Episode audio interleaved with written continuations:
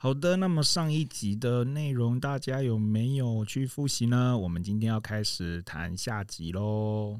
我爸是也也在银行界，他在河库。然后我们小学有一题的题目是问说银行几点下班，然后我就选五点的那一个，因为我爸爸都是五点过后才回来，就答案是三点半。我百思不得其解，怎么会爸爸明明就五点之后才回来？这题目有瑕疵啊。对不对？对，内部运作跟内部运作跟外面看到的怎么会一样？但是小时候你根本不会考虑这么多。会写七点，因为我们有时候会走后门到七点。有时候可能还被留下来讲一些产品。好惨，被留下来了。对，我永远都记得我那题写错。哦，讲到三颗字的人可以分享一下。那三三峰哥找到三颗字了吗？早就找到哦。对，三个字，三个字来讲哦，我把它解释为人事物。嗯，人事物啦，就是说，呃，我们在生活当中、生命当中的过程里面，常常会遇到某一个人给你启发什么，嗯，或是某一件事情启发了我什么，或是看到一个一个物品，或是一一幅画，或是什么样的一个风景，或是什么样的动物，诶。启发我什么？嗯，好，那这个启发呢？你平常你去关注它的话，哈，呃，我个人经验分享，我是呃，对于活血的泉源，哈，涌流，涌流，涌流，那个灵性，哈，那个喜乐的灵性，不是快乐哦，嗯，快乐就很快就没有了，叫做快乐。喜乐是从那种才能啊顿悟。嗯，动物哇，好喜的。从圣经里面我去寻找的话，哦，哇，真的是，真的是那个智慧，智慧中的智慧。嗯嗯，哎，对，所以，所以三颗字，三个字，人事物来讲，嗯，常常对我来讲是启发。嗯，啊，这个启发呢，连接到圣经里面的故事，或是预言，或是寓意等等，上帝的话语，让我得到很多的。很多的想法，很多的重新，今天哦，或是下一个阶段，呃呃，重拾、重整心情，往前走，嗯，往前走，哎，对，那、啊、这个这个这个对我来讲是爱的责任，嗯，其实责任感对一个人来说是非常非常重要的，对，对啊，可是然后现在啊，就是 我我想说。现在的青年们 好像都会有点怕承担责任这件事情，对不对？大家越来越避讳这件事情了。时间还没有到。对，嗯，我觉得责任感也可以让一个人是有目标的。是，嗯嗯，我觉得这件很重要。就借诗音的，就是故事来说的话，因为我觉得诗音应该也会有一个过程，是我开始会区分那是别人的责任跟我的责任这件事情。嗯、对，我我就会很好奇那个过程怎么开始区分的？哎，那不是我的问题哎，那是他们的事情。然后，可是我仍然有我自己的事情想做，我仍然有我自己的目标想要完成。那些关键的事件啊，或者是关键的。那我就真的不得不提我的信仰了啊！真的是因为信仰让我知道，我从小到大，我真的有背了很多不属于我的责任，或是我应该要去面对的问题。嗯，然后我是透过信仰，慢慢把这东西松绑，就是松绑，不要再背在我的身上。就譬如说，好了。嗯、呃，父母关系这种东西，我不应该是去当那个协调者的，应该是他们两个来告诉我发生什么事情，然后让，然后讲他们为什么处理不好，来来来让我明白他们为什么选择这样子的方式，嗯、而不是我一直要去，我们不要吵架，爸爸怎么样，妈妈怎么样之类的，啊、想要居中协调。我想，我我一直担负的这个角色已经做的太多了，然后到就是。我刚刚讲就是为什么刚刚就说我的个性这样，可是却会相处困难。其实是因为呃，现在阿姨她是对我的醋意蛮深的，那个吃醋到有一种非常夸张的地步，嗯、所以不得不你就只能慢慢的去接受说，因为可能你跟我讲话，然后然后爸爸跟我讲话好了，那可能会惹来就是吵架，那不得不你就不要跟我讲话了。慢慢的就变成你看不到我了，我就是在你面前穿梭来穿梭去，你反。仿佛看不到我这样子，可是在这个过程当中，我是会出现说，今天这个角色不在的时候，哦，你会跟我讲话；今天角色在的时候，你又不跟。那个我的错乱是非常非常的严重的，然后是在这个过程当中，我真的是不知道怎么去面对。可是又人家跟我说，阿、啊、西你要。你要我让他喝着，哎，看人喝着，你买好人困扰。我想讲，我当时好人困扰，我又给人困扰了吗？我给人困扰什么？而且我会帮忙照顾弟弟，我会帮忙整理家里，我不知道我给人什么困扰这样子。然后等到后来，我真的面对说，那不是我的问题，是他们。后来爸爸跟我讲了一句话，说。那不是你，就算讲你无抵触，我嘛写完给，因为我原本一直把那个让人家吵架的点一直放在我身上，所以我很想要离开家里，我很想很想要出去，因为我觉得我好像存在这，就是会让你们吵架。直到有天多年后，我回到家里，爸公，我没因为你买完给，我突然这句话对我是一个救赎，哎，我就是觉得我再也不用觉得说我就是那个人家吵架的。的起火点这样子，我就突然觉得我对着自己，然后慢慢的透过信仰，其实那时候慢慢的去理清责任，然后有些是谁的责任，就慢慢的释放掉。我就觉得我会把我的情绪，把把这件事情为什么会这样，我会讲出来，说这不应该是我去面对的事情。我会就比较诚实的去讲，而不再是一直压抑这样子，就会也因为这样的过程，然后我就跟以前的感觉不一样。别人说啊，我爸爸有说，哎，你怎么信主之后变得很活泼？其实那不是我变得活泼，是我国小本来就很活泼，我本来就应该长这个样子，本来就是这个样子。然后我是国中、高中这个转变生活的对压抑太久，然后我是现在透过上帝的爱救赎，然后让我回到原本上帝创造我时候的模样，这样子。嗯，对对。爸爸那句话非常好重要啊，对，很重要哎、欸，真的真的。对。对，而且爸爸也做了一个起了一个很好的示范，就是其实很多大人他们其实会害怕承认自己的问题，嗯、然后就把这些问题都归咎在别人的身上，嗯，都是因为你或者怎么样。对，就其实还是就听完思音的故事还是要，就是跟大家讲，抱抱他对，而且而且也要跟大家讲说，就是真的要大家当一个成熟的人，就是嗯嗯。认清自己的问题。我小时候也很常当那个传声筒啊，就是爸妈吵架，就妈妈说你就跟你爸讲什么，要不然就爸爸说你去叫你妈妈干嘛，就是在中间当那个传声的，就会会有压力。嗯，对。嗯、所以就是长大之后也告诫自己，千万不能这样。嗯，自己去面对那个问题。对，不要把压力转嫁到小孩身上。对，嗯。而且有过这一层认识的孩子，之后成为父母，应该。会避免的，对，甚至都会就是更深刻意识到，有些话是要好好的讲清楚的，对对对对对。因为这在点可能智商所应该也非常常发生，对不对？是啊，就是我们很容易就是说都是你害我怎么样，嗯、都是你怎么样怎么样。可是事实上，我会有这些情绪是我自己跑出来的呀，怎么会是你造成我的呢？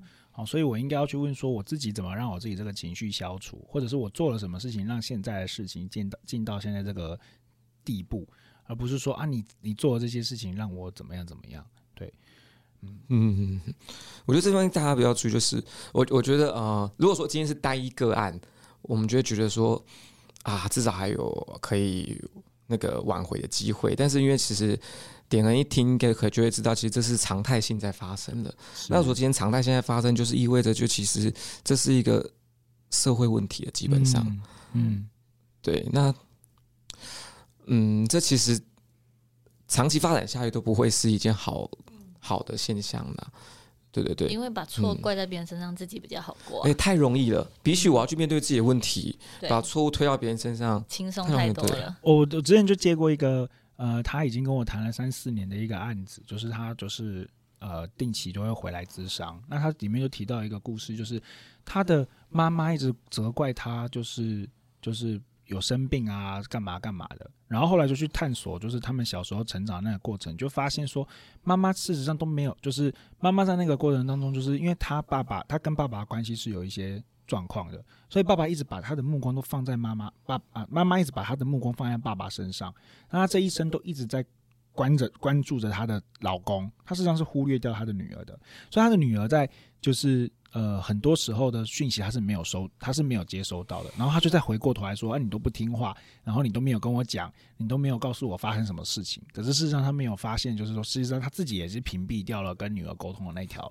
嗯，那条线，对，然后都是你害我啊，你都没有讲，你都没有怎么样，都没有怎么样，可是没有想到，事实际上是自己忽略掉了这些事情，这样对。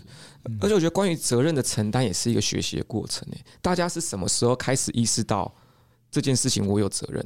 大家有过不承认的时候吗？有过想要掩饰自己的时候吗？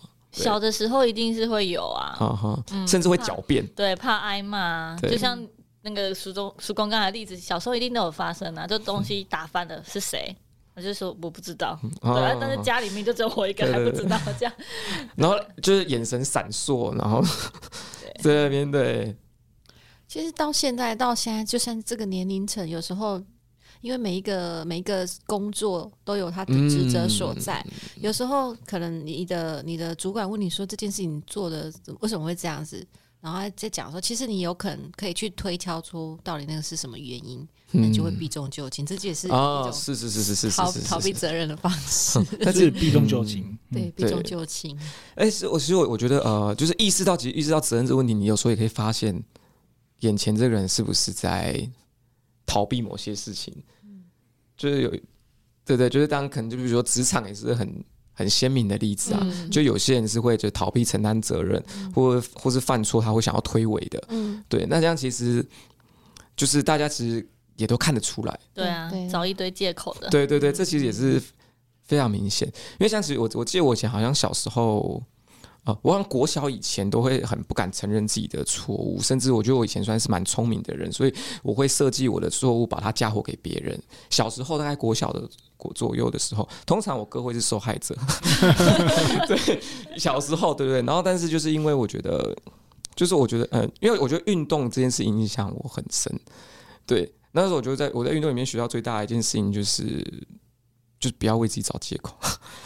就是今天，就是可能球赛输了或者什么，有时候我们会找很多借口、很多理由，不是我的错什么，但是事实上打不好就是自己的问题，这东西只是改不了。我如果今天我想打好，我就得面对这些问题，改善我的问题，我才有可能再次打好。对，我觉得我从我意识到这件事之后，我才开始用这个角度去看我经历的所有事情。嗯，对，我觉我觉得有的时候，曙光刚刚那个问题，有的时候不是，好像不是说我们，我们，我们突然间想说。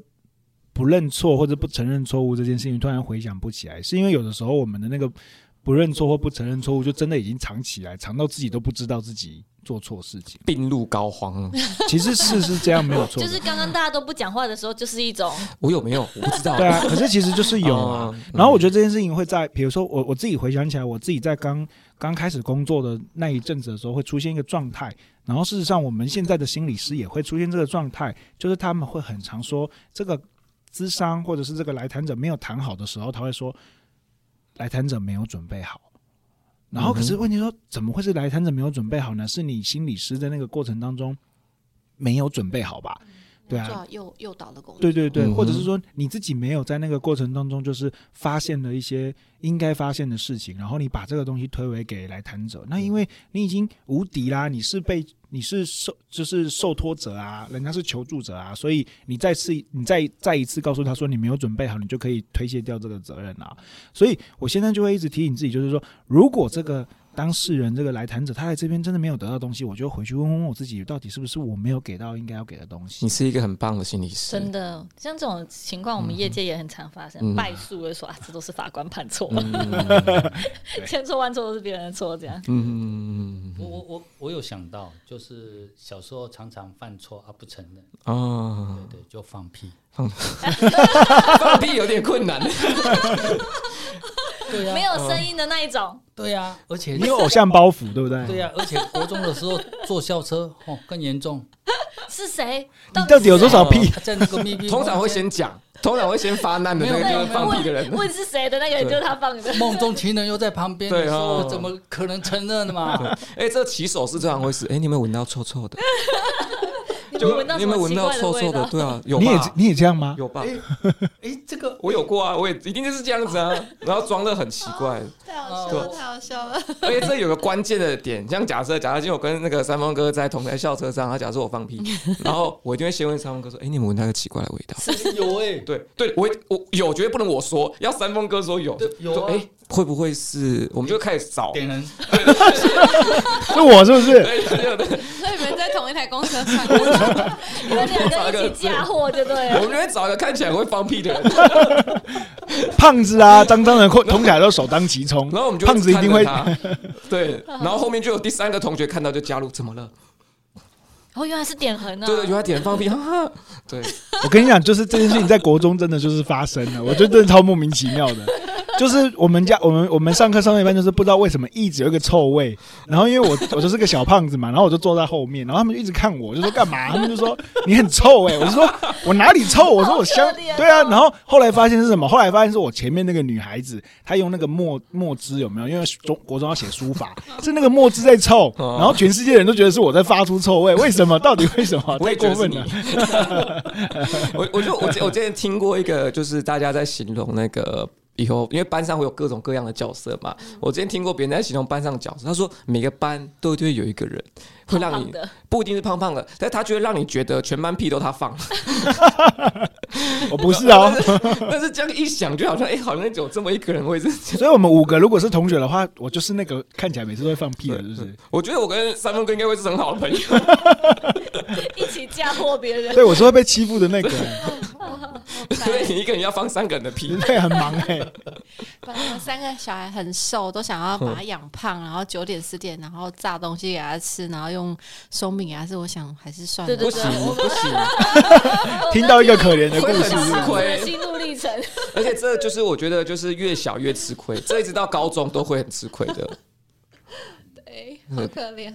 点和有要补充的吗？没有啊，我就觉得是我已经非常可能接受这一，他觉得大家都没有在欺负他。对啊，对，对，这真的没有，不是我觉得。对，我我前阵子有一个客户，他小孩在学校跟其他同学发生冲突，然后人家是三四个打他一个，但他们是一群，就是两个班级的小朋友，他们一起拿便当去还，所以出去离开教室的时候，两边都是一群人。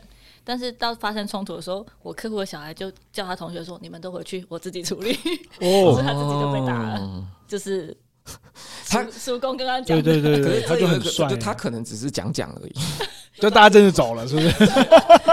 但是他真的长得比较快呀。哦，对，所以他就讲说，就是他爸妈问他说：“你怎么？”因为所有的证据证人都是对他不利的，对他他班上的同学都他都先叫同学回家，没有人帮他做有利的证。证词对，然后我们就问他说：“啊，你怎么会自己留在那边？你同学呢？你们不是一起拿便当去还吗？”他就说：“我不想连累他们，叫他们先回去。”哦，哇，这多大的四年级？对啊，哎，真的，我觉得小孩子会有这种情况，就他们可能看了哪一部很帅的电影，或是很帅的动画，他们就会这样子觉得。所以，不过四年级听起来真的是有点。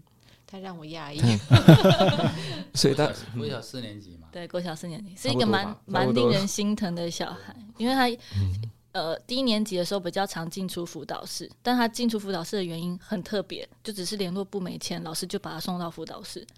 然后，所以高年级的老师接手他的时候，发现他前面的辅导进入辅导室的次数太多，就直接帮他贴标签，说他是有问题的小孩。啊，这老师真的很不适任呢。对，太糟糕了。真的有非常多不适任的老师哦。嗯嗯嗯，这又是另外一个议题，我们可以知道。对对对对。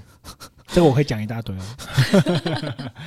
主要就是大家要就是关心一下，就是自己的呃呃男性小朋友。对对对，就是他们心思也是很三个儿子。对，他们可能心思也是很复杂的。对对对，因为我们聊到责任。对的责任。对，就责任形成就是一个复杂的过程啊，它不是那么单一的一个一个一个。呃，现象就可以解释。对，比如说以叔公刚刚提到小朋友的那个过程，他也是形成责任后的一环啊。现在长大后的叔公再回去看小时候自己，也会重新再去解释一次自己的责任的发展。嗯，我们会透过很多种方式来认识责任。嗯嗯，对，有好的方式，也有不好的方式。嗯嗯，对。OK，嗯，那其实会提到责任这个向度，也是因为这跟迷惘有关系啦，就是。认真来讲，很多人在一瞬间会突然长大。像比如说，我可以跟大家提一下我的妈妈。我妈妈很有趣。我妈妈大概在，我妈妈是一个那个什么，她好像很很小小年纪的时候就觉得自己很漂亮，她就想要去台北当艺人。对对对，她小时候有过这种梦想。我我我我知道这件事情，然后可是现在反看我妈，我妈就是一个。就是很传统、很认份，做自己所有、操持自己所有家务的人。我完全没有办法想象他曾经是那个，就是爱漂亮，哦、不是追星，是，想成心。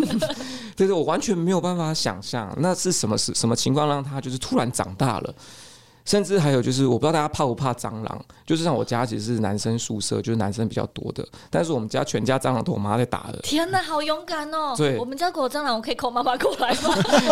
可以把他电话给你。对，然后是直到后面就是遇到蟑螂，我跟我哥会先一起就是叫妈妈，我们两个在旁边看，然后我妈就是直至今日走出去，直到现在也都是啊，对吧、啊？哇塞！对，然后我妈就这就是我不跟儿子住的原因。就是我妈就会，我妈就会说，就是那时候其实我又问过我妈这个话题，就是哎、欸，你怎么？就是这么这么厉害，这么猛，这么强大都不怕蟑螂。然后他就说啊，我也会怕，我我也会怕，但是我不打就没有人打了。对，妈妈会这样讲。对，嗯，就他就会去感触。对，是因也打蟑螂吗？我以前也是很怕的，可是我我我觉得当下你不打他，他会窜到哪里去？我更害怕。哦，我怕他不晓得躲到哪个地方去，我更害怕，所以我鼓起勇气，我就打下去了。嗯。对蟑螂是可以跟他沟通的。哇哦！拜托拜托，教教我。真的哦？真的吗？因为可是你跟他沟通的过程，他如果突然飞起来怎么办？不会不会不会，因为我 你也要飞起来。因为我我有一个朋友哦，亲身经历啦，就看到嘛，因为那只就请请他出去这样子。对对对对，因为那只蟑螂三只脚啊，三只脚，它走路就一拐一拐的。蟑螂，哎，蟑螂三只就很受过伤，就另外三只断掉了。哎，它就是一拐一拐的这样走，这样走。然后我朋友就告告诉他说，在我妈妈还没有来之前，你要躲起来哦。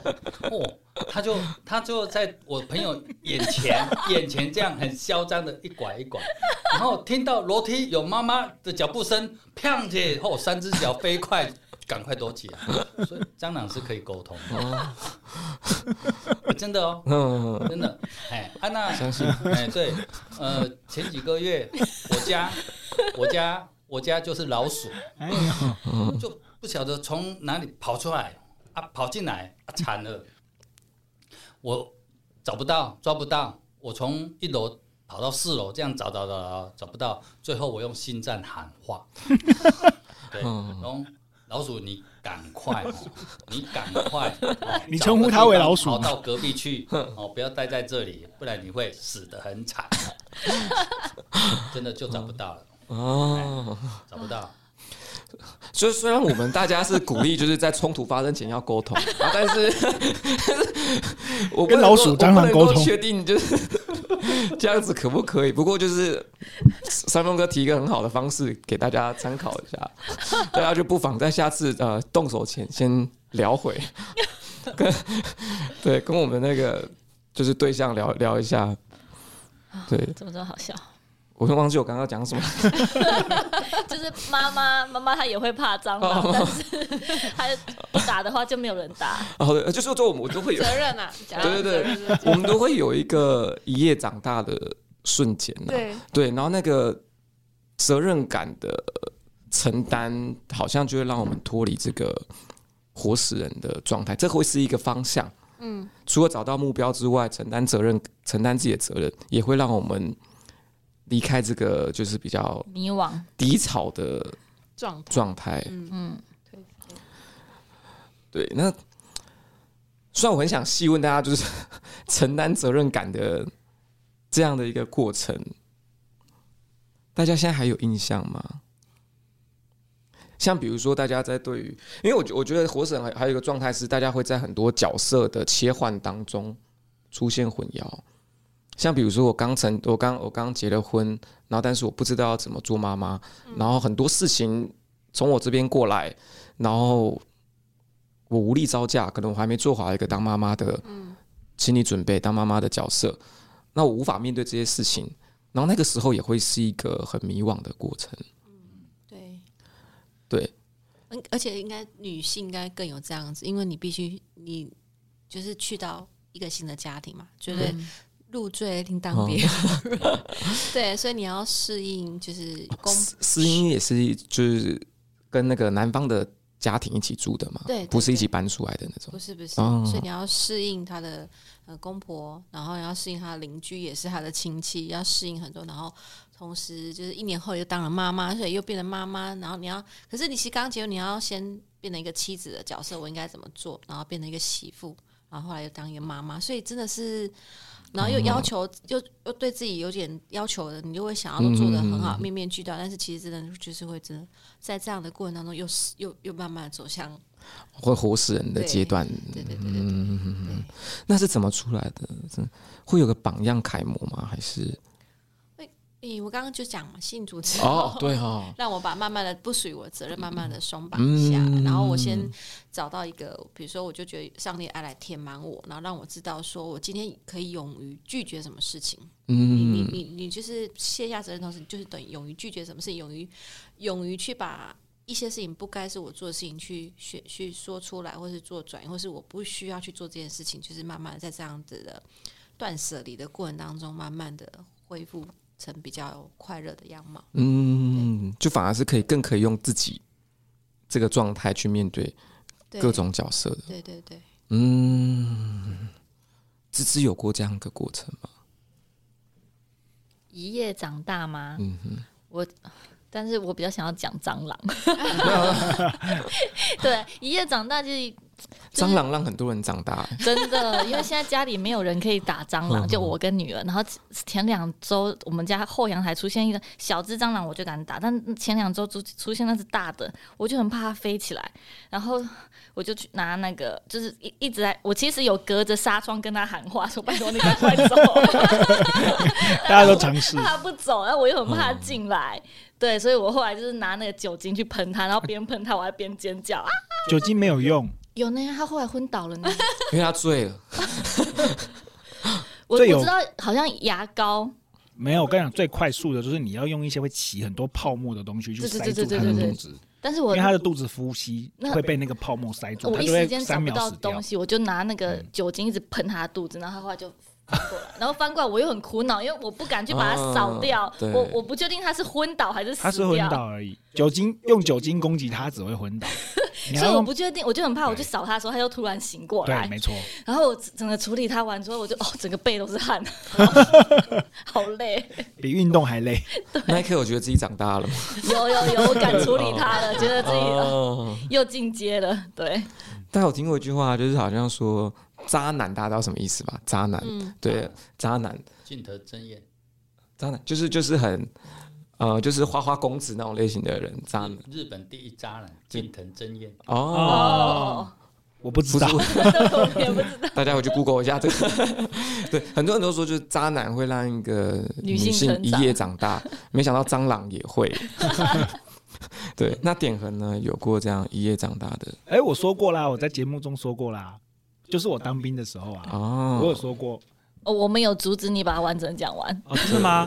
哦，你们我被你们阻止了，是不是？就是我，因为我因为我一直就是很依赖我父母亲办任何事情，然后我就在当兵的时候，因为嗯，我、呃、反正我当兵的时候就在就是我家附近当而已，就是非常方便，就是很快速。然后有一次就是我要配眼镜，然后就是如果你进度数不够，他不送你去受训，然后你受训会出问题，然后我就想说，哦，好，那我就去配眼镜，然后结果那个时候就刚好放了一个。长假，然后那长假回来的时候呢，我就还是没有配眼镜，然后结果他又排到我去再试一次体检，然后我的眼睛又没有过，然后我们里面的长官就很愤怒，他就说：“都放了一个假了，你怎么还没有把你的眼睛弄起来？而你现在想办法，不然我就敬你假。”对，他就这样说，然后我就打电话给我爸爸妈妈，然后我就说，我就接起电话来，我爸爸妈妈就人在就是高速公路在返回园林的路上，我就跟他们讲说：“爸爸妈妈，你们赶快回来带我去配眼镜，你看，人家二十六七岁喽。”然后他们就说。可是我们在园林哎，就是我们在路上哎，然后我就说不行啦，你们一定要回来，不然我就没有办法放假啊，赶快啦！然后他们就说哦，好啦好啦，就挂了电话就要回来，然后过不久就电话就又回拨，因为我当面的时候已经可以用手机了，然后就接起来，他们说哎，我们真的是不能回去，而且就是爸爸这样很累。然后那一刹那，我不晓得什么东西开关被打开了，就长大了。所以我说我我我到底在干嘛？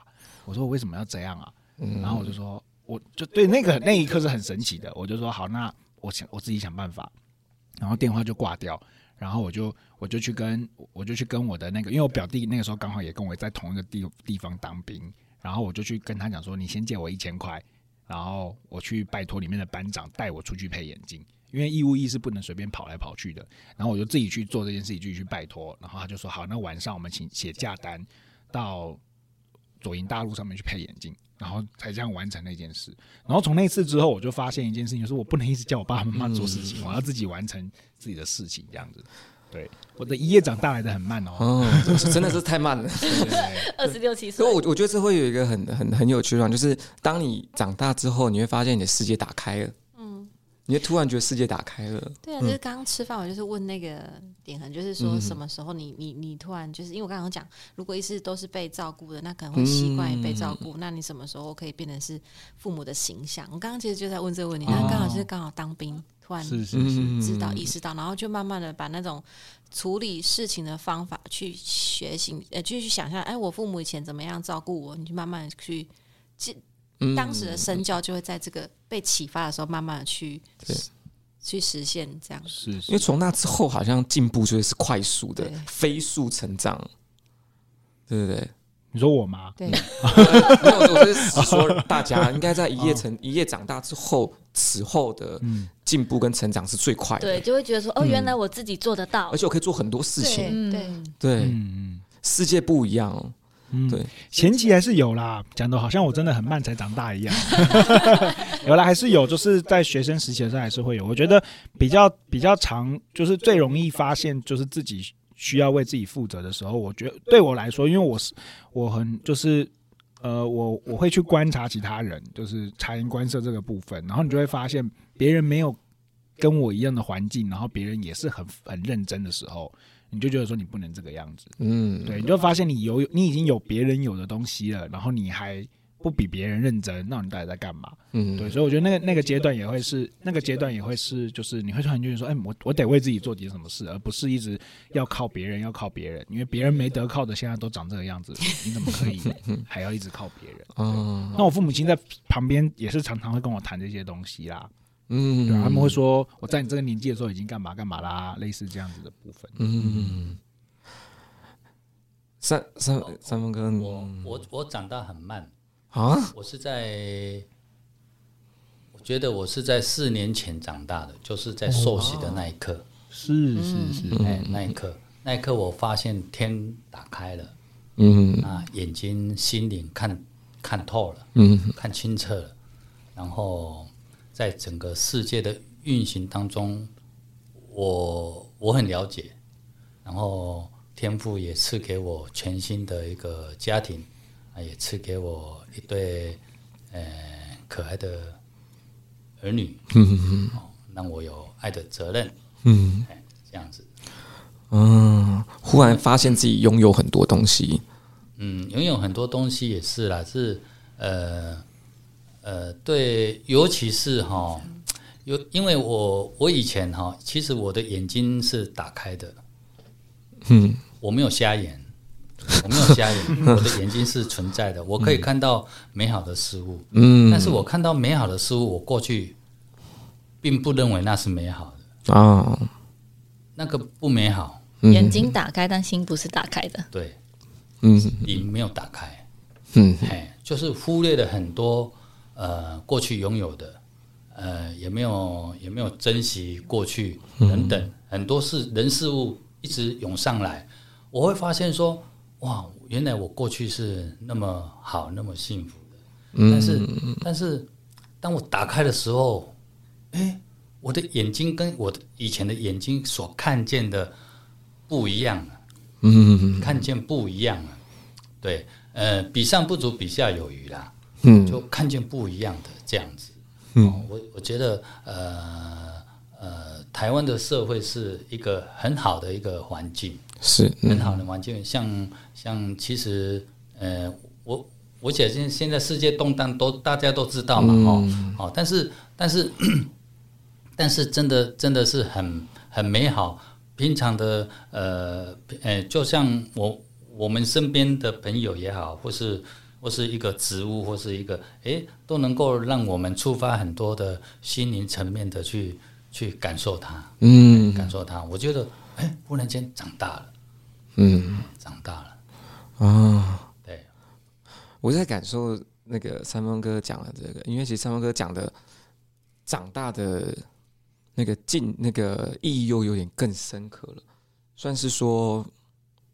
就是我们可以开始认真去感受我们生命周遭的所有事情了。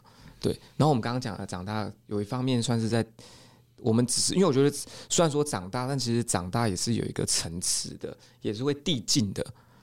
对，那我们刚刚谈很多，就是发现，哎，原来我们自己可以掌握很多事情，我们自己可以控制很多事情，然后到三分哥这个状态，反而变成是说，我也可以感受很多事情，甚至很多东西，我开始看到不一样了，不一样的画面，同样景我看到不一样的画面。对，这东西其实我们刚刚讲很多都会涉及比较就是灵性上面的层次，然后这地方同样是没有办法用呃，就是很很多人就是会觉得说，就是可能书看一看或听一听话就可以得到这种启发，这种真的是要自己去感受感受到才有的。对，OK，那其实我们会提到那个活死人状态呢，基本上很大一层面还是会是就是呃，我们得要知道。活着是什么样子？然后活着其实也是有很多层次的。虽然说的很轻巧，但是不是每个人都可以好好活着，甚至知道活着为什么。嗯，对。那么这个活死人这个状态，也算是为我们接下去可能会录制一集活着的主题来做一个引言。对，那我觉得很棒的是，我我们两这次来的两位来宾，他们因为自己有一个非常非常虔诚的一个宗教的信仰，也带给他们很大的精神力量。对，所以其实也会鼓励的是大家会要去追寻自己内在信仰这个层次的，因为的确会给人带来很大的帮助。就很多事情我们不用自己只靠自己去想，对，很多事情是可以向外去寻求很多协助的，包含信仰也都是。对，OK，好，那点横，谢谢今天诗音还有三峰哥为我们带来第二集《活死人》这样一个题目，那就如同呃叔刚刚提到了，我们接下来就期待活着这样子一个主题来到喽，我们下次见啦，谢谢两位，拜拜，谢谢两位，谢谢，拜拜，拜拜。拜拜。